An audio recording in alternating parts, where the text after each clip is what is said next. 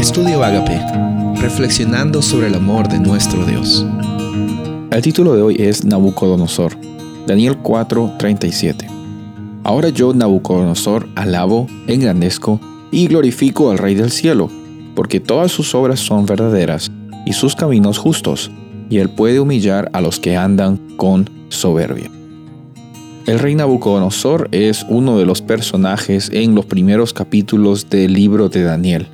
Siendo él el rey de Babilonia, ataca al pueblo de Jerusalén y toma como prisioneros a muchas personas, específicamente a príncipes, a personas importantes de Jerusalén y uno de ellos era Daniel y también con él sus amigos.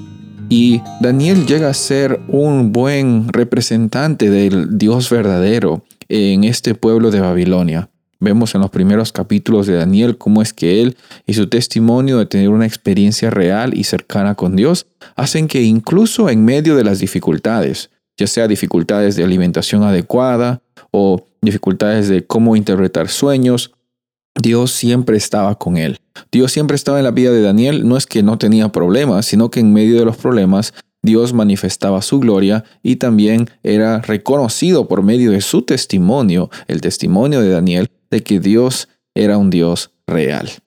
Llega un momento también que Nabucodonosor tiene un encuentro con Dios. En el capítulo 4 de Daniel aparece un proceso en el cual él llega a escuchar y a recibir realmente eh, una ah, interacción con Dios que involucra que él tenga que ser humillado porque eh, era su experiencia era todo lo contrario. Él creía que toda eh, el poder, toda la autoridad que, que tenía como rey de Babilonia lo hacía prácticamente merecedor de adoración de la misma forma que Dios. Y Dios le envía un sueño al cual Daniel lo interpreta y por medio de este sueño le advierte que sí es necesario que él pase por un proceso de reconocer de que el mundo no gira alrededor de él.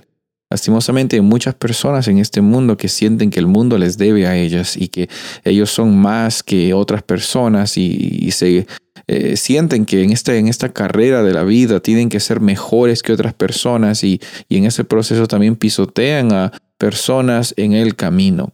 Nabucodonosor entendió lastimosamente por su mala experiencia que él necesitaba encontrar a Dios como su creador y él como criatura, su labor era de recibir lo que se le había encomendado y también darle gloria al Dios que provee. Encontramos que este personaje, un personaje tan importante en la antigüedad, tan importante en aquellos momentos, llega a tener un encuentro personal con Dios.